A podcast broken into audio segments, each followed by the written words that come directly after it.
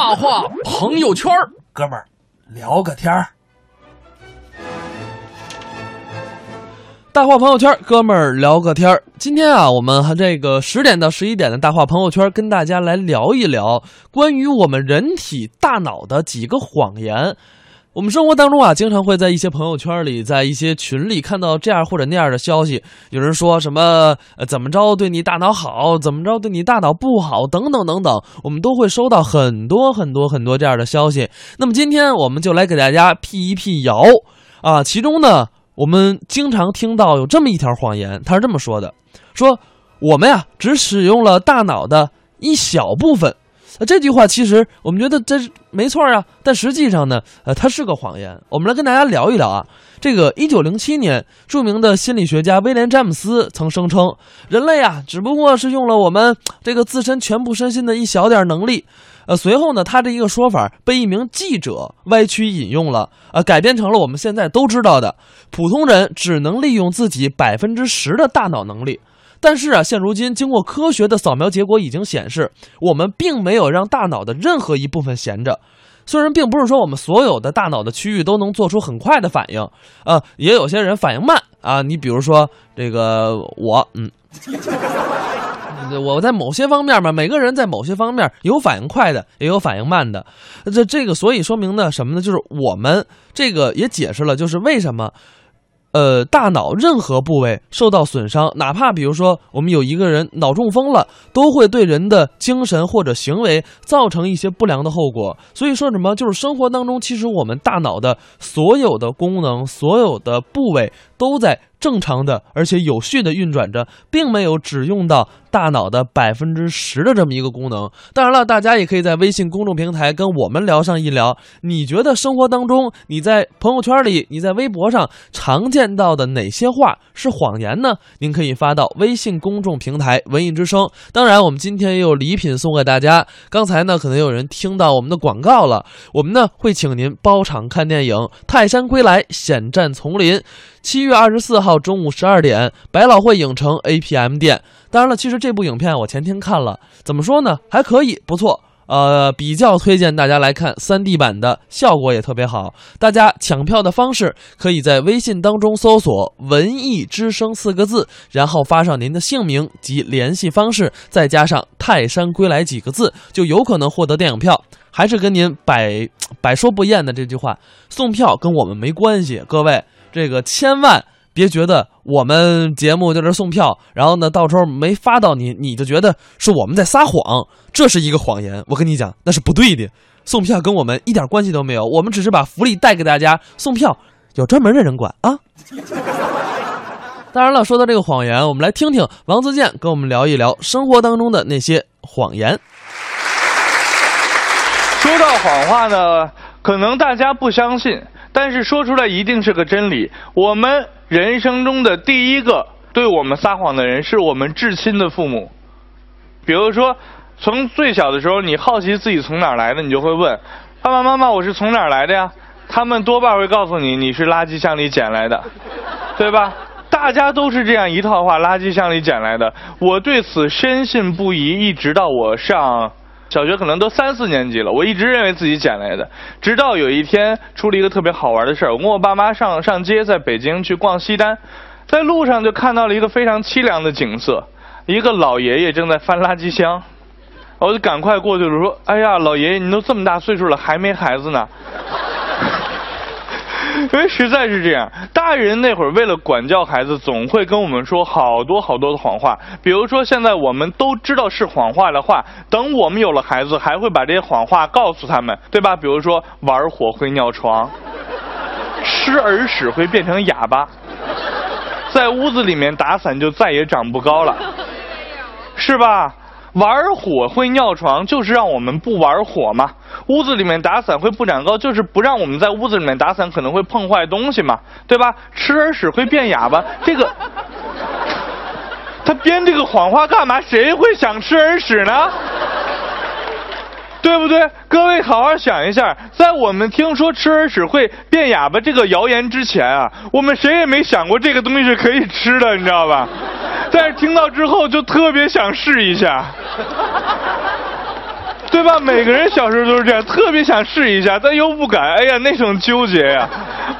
像我的几个好朋友赖宝、建国、蛋蛋，他们几个就对这几个谣言啊，当然他们也是本着一个不太相信的一个态度哈。但是说万一是真的呢？万一是真的，咱们试试吧。当时几个比较著名的谣言，像刚才讲过的，玩火会尿床，吃耳屎会变成哑巴，还有一个特别著名的谣言，晚上你要是不睡觉，大灰狼就会来把你抓走。是吧？于是他们三个人就准备尝试这三个，有分工合作。王建国那不用说了，一定是去吃人屎。赖宝就是在家里面等大灰狼，李诞就负责玩火，然后看会不会尿炕。第二天我们四个凑到一起，他们分别汇报。王建国说：“你看我现在说话还这么利索呢，我吃了一斤多呀，而且还没吃饱。”哎，没有味儿也不好吃，我也没变成哑巴，一点事儿没有。赖宝你呢？哎呀，我就跟家等大灰狼啊，我我就没见过大灰狼啊，我左等不来右等不来，后来我就睡着了，我也不知道啊。李诞你呢？我尿床了。哎呀，当时给我们仨吓傻了，玩火会尿床是真的，我们仨在那喃喃自语。李诞突然把眼睛瞪得。在他力所能及范围内的大。哎呀，我忘了玩火了。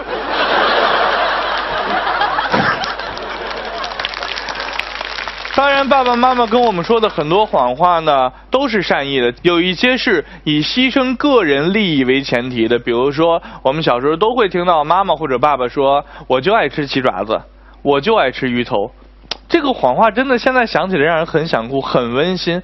我的好朋友李诞也是，他家在富饶的内蒙古自治区，那块儿基本上也不产别的东西，就是草和羊。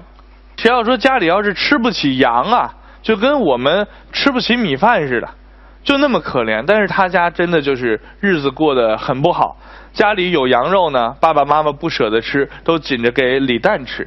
李诞呢，从小也不知道。他就知道妈妈为什么不吃呢？因为妈妈总跟他说，妈妈吃羊肉会过敏。直到我们在一起之后，我们一交流，他才恍然大悟。哎呀，没想到妈妈这么爱我，那么好吃的羊肉他都不吃，他说他过敏。我一定得好好孝顺我妈。喝完酒人一哭，情绪上来了，打电话给他妈妈，我以后一定好好孝顺您。啪啪对着电话就磕头。他妈当然也很感动了，是不是？也很感动了。然后直到过年他回家，家里又是端上了一盘丰盛的手把羊肉在这儿。然后李诞看看他妈，他妈看看李诞，一家人嘛，对吧？妈妈你吃吧，不吃了，妈吃羊肉过敏。妈妈你骗我。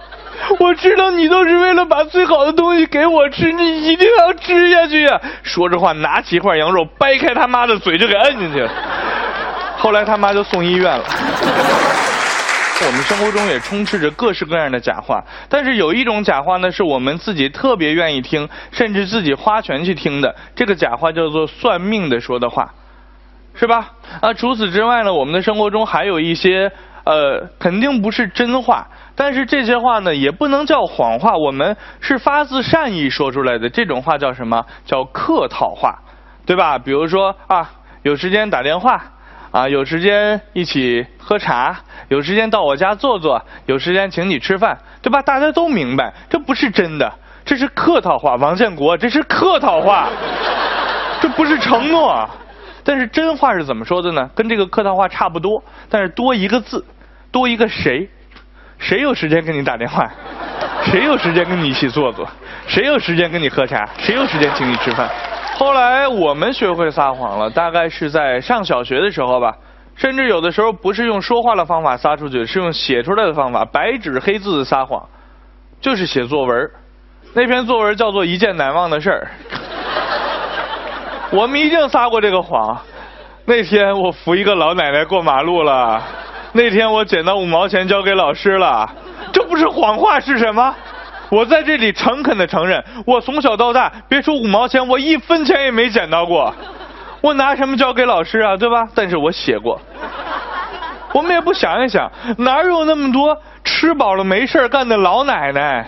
就在那儿，在没人帮助的情况下，哆哆嗦嗦的过马路，那么需要我们帮助，没有这样的人啊，哪有那么多不孝的孩子啊，对不对？再说你一个小学生啊，老奶奶比你高大多了，你还扶她过马路，这不开什么玩笑，对吧？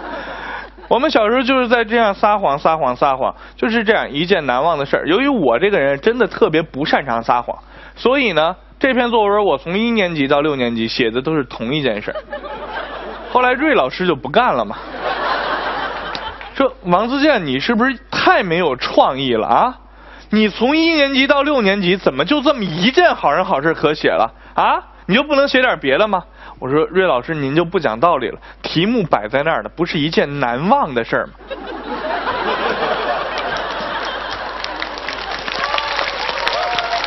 后来呢，我们学会撒谎之后，我们就肆无忌惮的开始撒谎了。比如说，我们都是偷过家里钱的，但是数目都不大，一两块，最多五块钱，那会儿了不得了，是吧？后来有一次，我大概就是偷了家里两块钱，但是是大事情，因为我偷了两块钱外汇券。然后呢，在我妈回来之前，我爸就发现了。如果被我妈先发现，那一定是一顿打，而且是毒打。后来我爸就过来劝我主动投案自首，用的方法跟广大人民警察也没有什么不一样，是吧？都是弄一缸子茶，点着烟，是你自己说呀，是我帮你说呀。反正也就是这种方法吧，对吧？坦白从宽，抗拒从严，知道不知道？你妈回来就没有你的好，承认了就完了。我说爸爸，真的不是我拿的那两块钱外汇券。哦，你掌握的情况还挺全面嘛。我问了吗？你就说了，好好好，赶快自己承认了就算了。爸爸真的不是我拿的。哎呀，小健，我跟你说啊，男孩子嘛，犯错误没什么，但是最重要的就是不能撒谎。你知道撒谎的男孩子会有什么后果吗？如果你从这么大就开始撒谎的话，呃，你会被上天的诚实之神诅咒，你会娶到一个蛮不讲理的老婆，长大之后对你是张嘴就骂，抬手就打，而且一分钱零花钱都不给你，知道吧？你就好好承认了吧啊！这样不是就两块钱吗？想买什么？你跟爸爸说，爸爸帮你一块求妈妈好吗？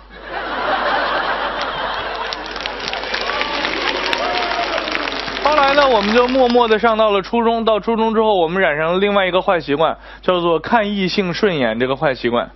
小学的时候，没有一个人看异性是顺眼的，对吧？但是我们上初中开始，不知道为什么开始看身边的异性，慢慢的顺眼了，就会有一个早恋的问题，这是个恶习。那我们的老师呢，就会劝我们说：“同学们不要着急谈恋爱，现在是学习的年纪，只要你好好学习，考上高中，考上大学，大学一毕业立刻就有女朋友，对吧？”但是这种谎话往往是不攻自破的。比如说我们那个老师刚大学毕业。就跟我们讲这个话，我就问他，我说老师你也大学毕业了，你怎么就没有女朋友啊？然后老师就哭了。我们走上社会了，就会进入一个更大的谎言里面，这个谎言叫做谣言。我们至今都听过很多非常非常了不起的谣言。比如说，今天我们都能说上来的各种啊，这个养生或者营养专家在电视台这样一个权威的机构给我们说的各种谣言，比如说什么西红柿不能跟虾一起吃，茄子不能跟螃蟹一起吃，对吧？但是我有一个好朋友叫王建国，这个人后来被我誉为流言终结者。经王建国先生的亲身测试。不能跟螃蟹一起吃的东西，餐桌上面呢就只有餐具。其实呢，很多谣言的产生都是由于一种不平衡。比如说发年终奖的时候，办公室里总会出现一些人呢，看到别人拿年终奖拿的多，就会给那个人造谣言。或者看谁升职升得快，就会给人家造谣言，说他指不定怎么回事呢，指不定用了什么下三滥的手段，才有现在这个。我跟你说，我就看不上这样的人。公司里只有那些会用下三滥手段的人，才能升职快，才能年终奖发得多。一般碰到这样的人，我就会去拍拍他的肩膀，啊，那就恭喜你了。为什么？因为在背后说别人的谣言呢，是最下三滥的手段。其实呢，谎言在生活中是无处不在的，哪怕是我们最亲密的人也会对我们撒谎。比如说谈恋爱的时候，或者是在你追求一个女生的时候，这个时候他就会说出一个明显是谎话的话，比如说女生跟你说：“你这个人其实特别好。”那通常来讲，这句话后面跟的就应该是各种赞美啊，但是真不是。但一旦有女生跟你说“你这个坏蛋”，就成功了。所以说，女人其实比男人更善于撒谎，大家觉得是不是这样？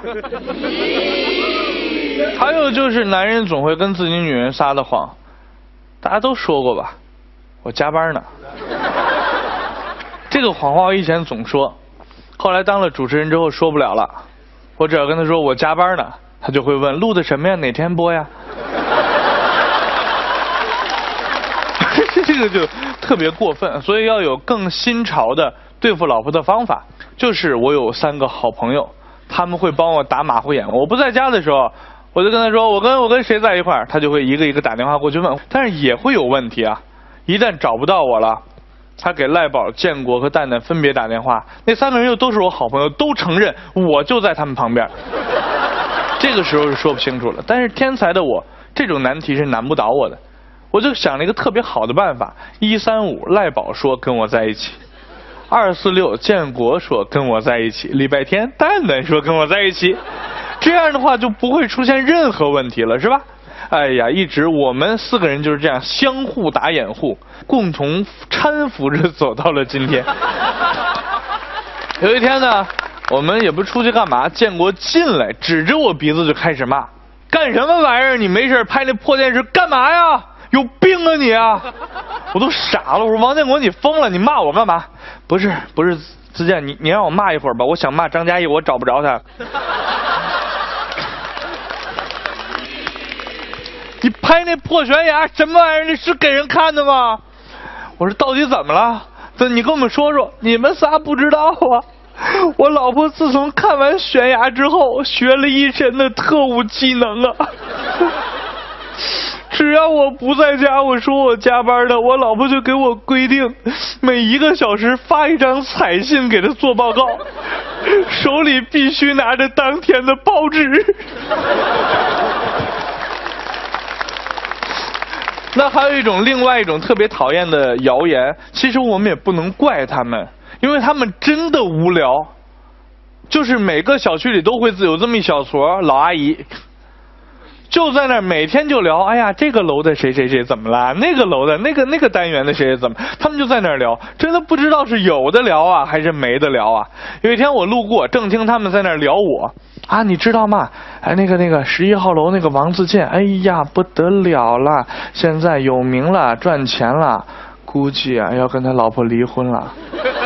啊，怎么回事？我不知道，你说说，你说说。哎呦，你不知道呀？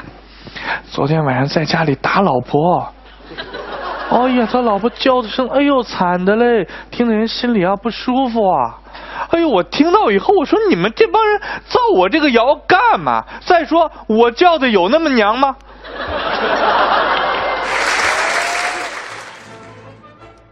哎，我们刚才听王自健聊了聊谎言啊，其实生活中处处存在着谎言。我们再来看一条，比如说有这么一条谎言，叫给婴儿听古典音乐会会让他们更聪明。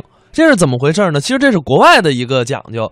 一九九八年，美国呢一个州的州长啊，开始给所有的新生儿家庭赠送古典音乐的 CD，上面呢当时写着时任州长的美好祝词，是这么说的：希望您和您的孩子喜欢这个礼物，它会让你的小宝贝儿更聪明的成长。那么，之所以让这个一州之长做出这样的举动呢，是因为当时在一九九三年有一个莫扎特效应。这是当时啊，加利福尼亚大学啊，他们做的一项试验，就是在一些呃给一些大学生做的测验。当他们啊听过莫扎特的作品之后，他们在智商测试上的表演表现要优于在之前无声环境下或者是做了其他活动当中的结果。随后呢，这一个。实验的这个结果啊，就被很多人开始越炒越热，越炒越热，炒成什么了呢？就是说，你只要听了这个古典的交响乐，你的智商就会变高。呃，但是现在后来啊，这个大家发现，在一九九九年，有人哈佛大学专门重新总结了一个莫扎特的实验，说并不是这样的。说你在小孩啊听这个，确实能让孩子更稳定、更好的成长，但并不能让孩子的智商变得更高。所以呢，这个各位的这个听众朋友们啊，呃，尤其是家长朋友们，千万不要再问这种问题了，就是。哎呀，我家宝宝不喜欢听莫扎特，只喜欢听凤凰传奇，怎么办呢？各位，谁也没说让莫扎特听听听听莫扎特的歌就能让他更聪明。再说了，你可以听听我们下面这首歌啊，这个交响乐版的《最炫民族风》，我觉得也不错呀。上班期间小点声笑，欢迎您在十点三十三分继续收听 FM 一零六点六的中央人民广播电台文艺之声综艺对对碰，我是小霍。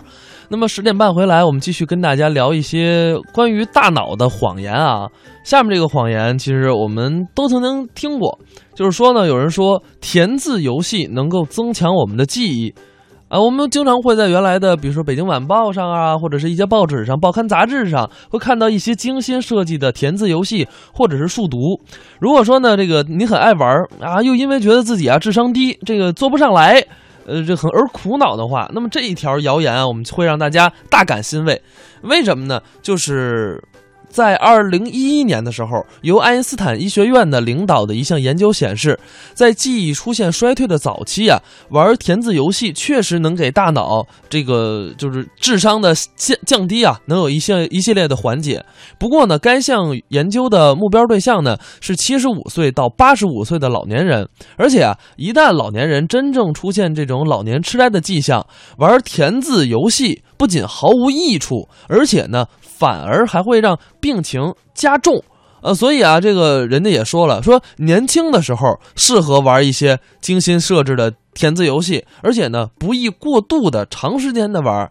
如果说呢您是上岁数的人，比如说六十岁了，每天做个简单的，保证我们大脑的一个活跃程度，这个是最好的。当然了，也有人就是因人而异这些事儿。有些人这个智商超群，反应超群，那你可以多做点儿；也有一些人呢，就你像我们就是普通人、正常人，咱们都应该遵循我们刚才说的爱因斯坦医学院发表的这条规定，不要常做那些。特别难的文字游戏。先说到文字游戏，我们下面来听一个作品，岳云鹏、孙越表演的文字游戏。哦，跟那个小白呀、小虎啊，我们都做做的好多都是七言绝句。小白，对，走啊！怎么说话呢？李白，李白你叫小白啊？那小虎呢？杜甫，还有居易，我们经常啊，居易还哎。没听说过，我们经常做这个七言绝句。你们四个经常在一块儿做？不不，他可能比我要岁数大一些，知道吗？不是大一些事儿啊，太大了，你知道吗？呃，不经常在一起。那是，您见不着面反正好多呀，都是七言绝句。哦，您这是七言绝句，没错。哎，嗯，岳老师，好，在这儿给我们念念呗，合适吗？啊，在这给我们吟吟吟，不是吟唱一个。注意听啊，血赞七言绝句。嗯。头一句，头一句啊！天上一阵黑咕隆咚，说明什么意思呢？就是阴天呐，阴天，各位知道吗？天上一阵子黑咕隆咚，就是阴天。莫文蔚唱过那首歌。岳老师，岳老师，岳老师，这个 这个不好意思，这个八个字儿啊，八个字儿。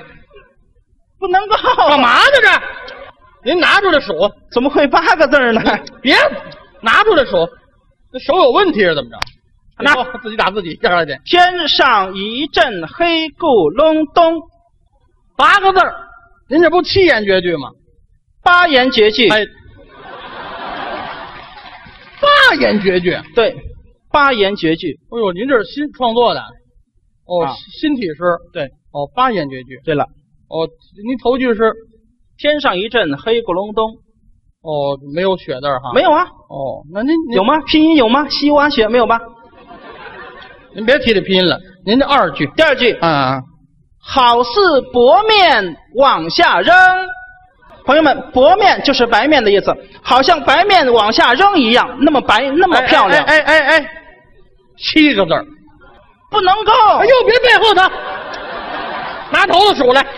七个字儿好似薄面往下扔啊！啊！您这砸着人了是怎么着？还啊还得感叹词没有？您这个啊，就是七个字儿，啊，就是七言绝句七言绝句。哦。啊，您这三句呢？第三句啊，啊，坟头儿倒比馒头的个儿大呀哎，。这行了，别什么什么意思？别解释了。下完雪以后坟头是白的哎，，这这行，馒头也是白的。跟大伙儿解释解释，您甭解释，您先跟我解释吧。你都买票了，废话，我还不是买票了。不是您这三句我听了得十多次了吧？啊，老这么抠抠缩缩的，自己数啊。你数清楚坟头二道比馒头的个儿大呀，多少字了？十二个，您这十二言绝句，那可能就绝乎了。那个，那废话那个听我再调整啊，这还能调整？坟头儿倒有馒头那么大的个儿，我越投越多。坟头儿倒坟头儿倒比馒头大。啊，哎呦，您这个诗现才呀、七个字儿，哎，哦。怎么样？七 七个字儿。哎，啊，您这四句，警示大窟窿，哎，你活动活动，好吧，出去。下完雪以后啊，甭下完雪了你，你出去等雷去吧你啊！等什么雷呀、废话，胡来了，这都甭数五个字儿，那什么玩意儿这叫？我说完了吗？你就踢我，你呃谁踢你了？我推的你我，不是五个字说，完呢。您不气，警示大窟窿，这不完了吗？哇塞，哎啊！哇塞！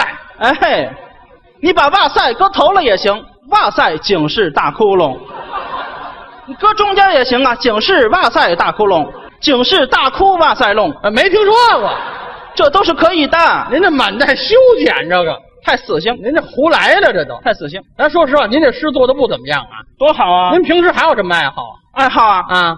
一到节日过节了啊爱做个游戏，什么游戏啊？什么游戏都行。关于这个文字的游戏，我最喜欢，因为是有文化，知道吗？哦满腹经纶，满腹经纶。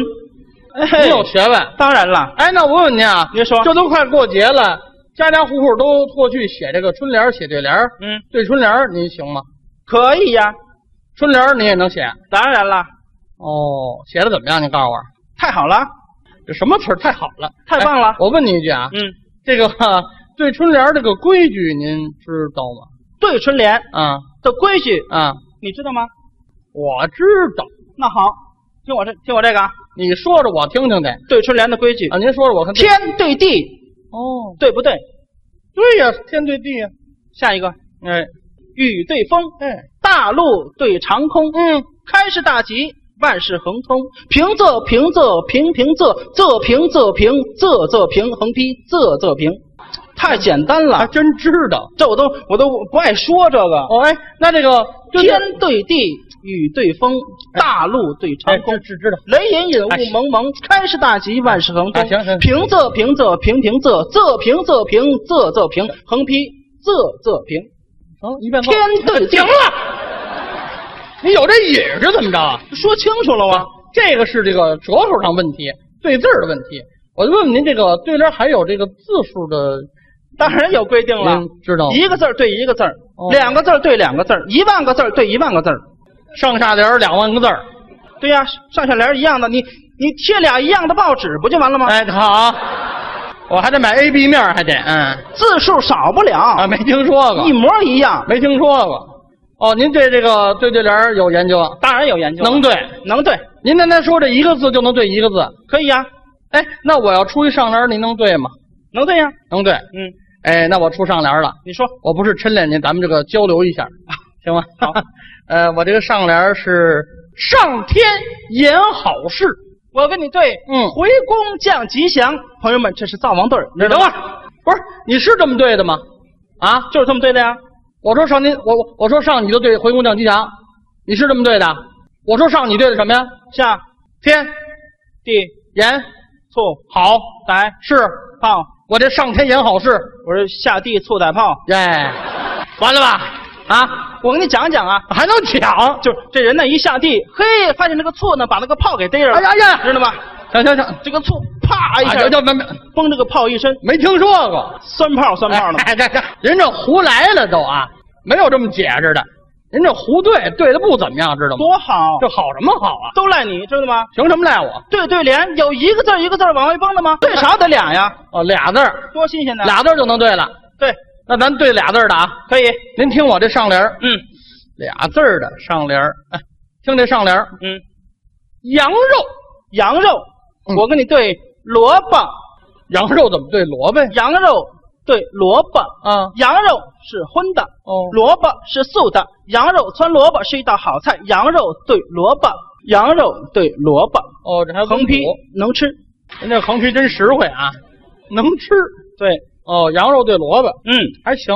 那您听我这上联儿嗯，嗯，绸缎，萝卜，哎，绸缎对萝卜，嗯，绸缎包萝卜，绸缎炖萝卜，哎，没听说过，那好吃吗？谁说的那？能吃吗？你说的，您什么绸缎？绸子缎子，我是绫罗布匹罗布。哦，哎，都是布料。对了，横批做成衣服都能穿。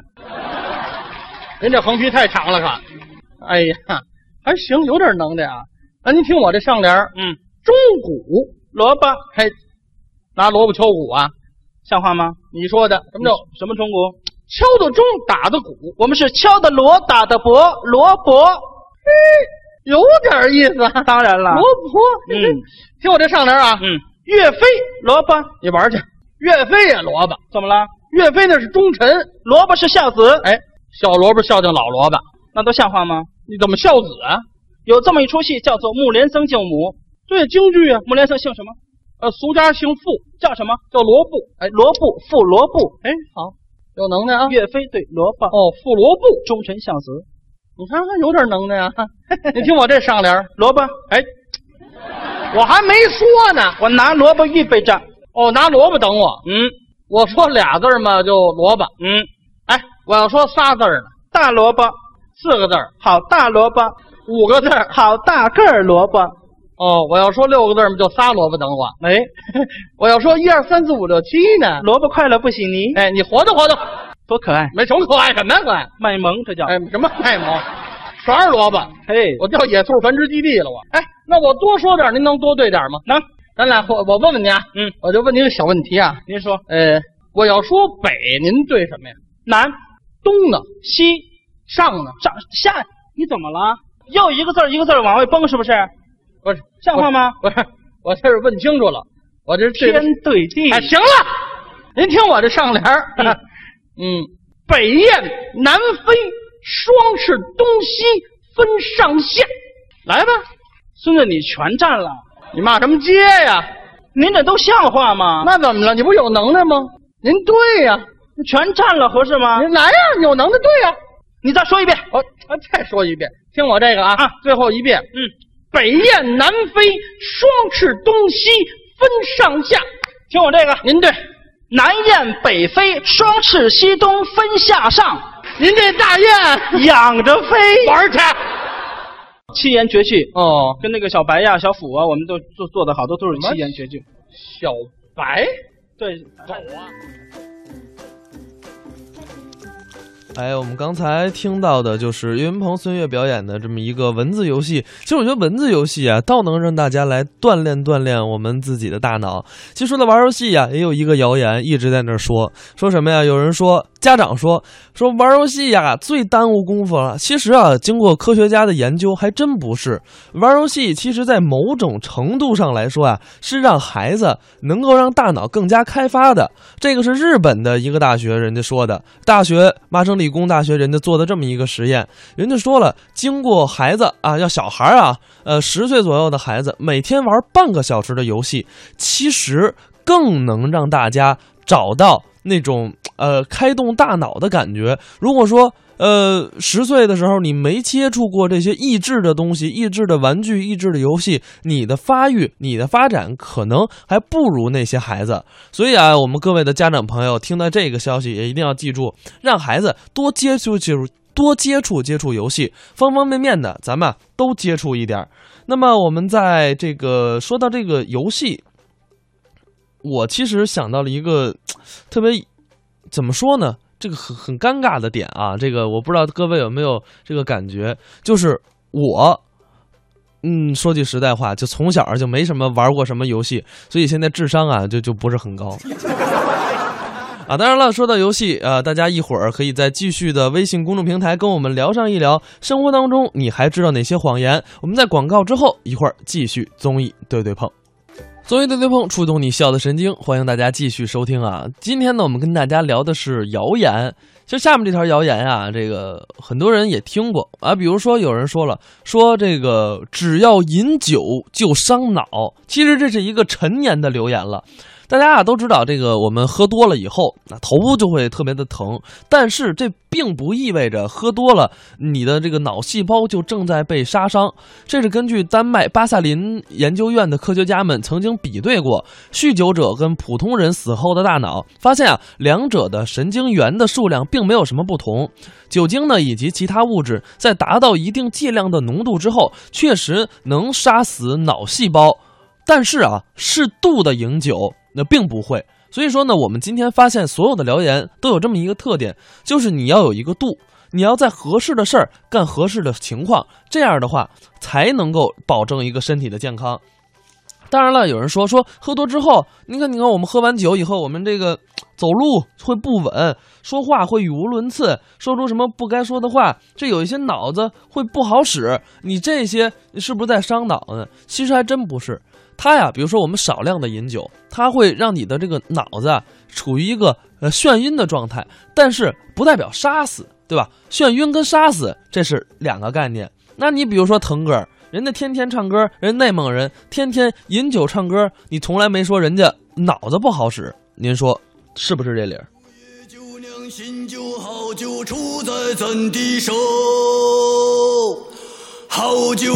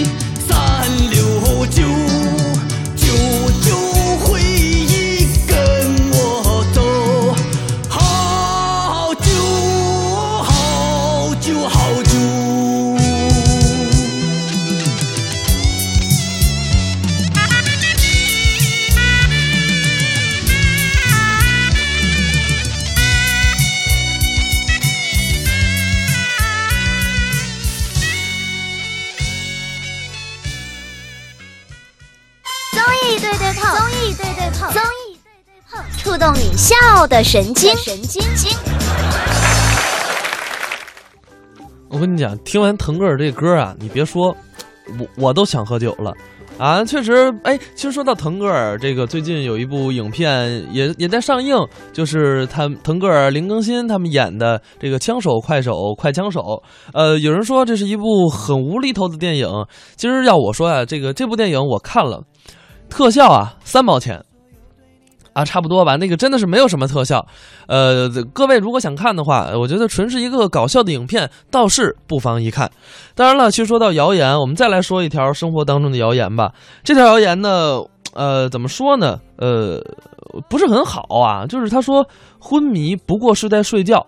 就是我们在一些影视剧里，经常会看见一些，比如说主人公啊身受重伤，然后呢昏迷，经过身边的人细心照顾以后，这个躺了几个月，清醒过来，发现这个满血复活啊，身心如旧。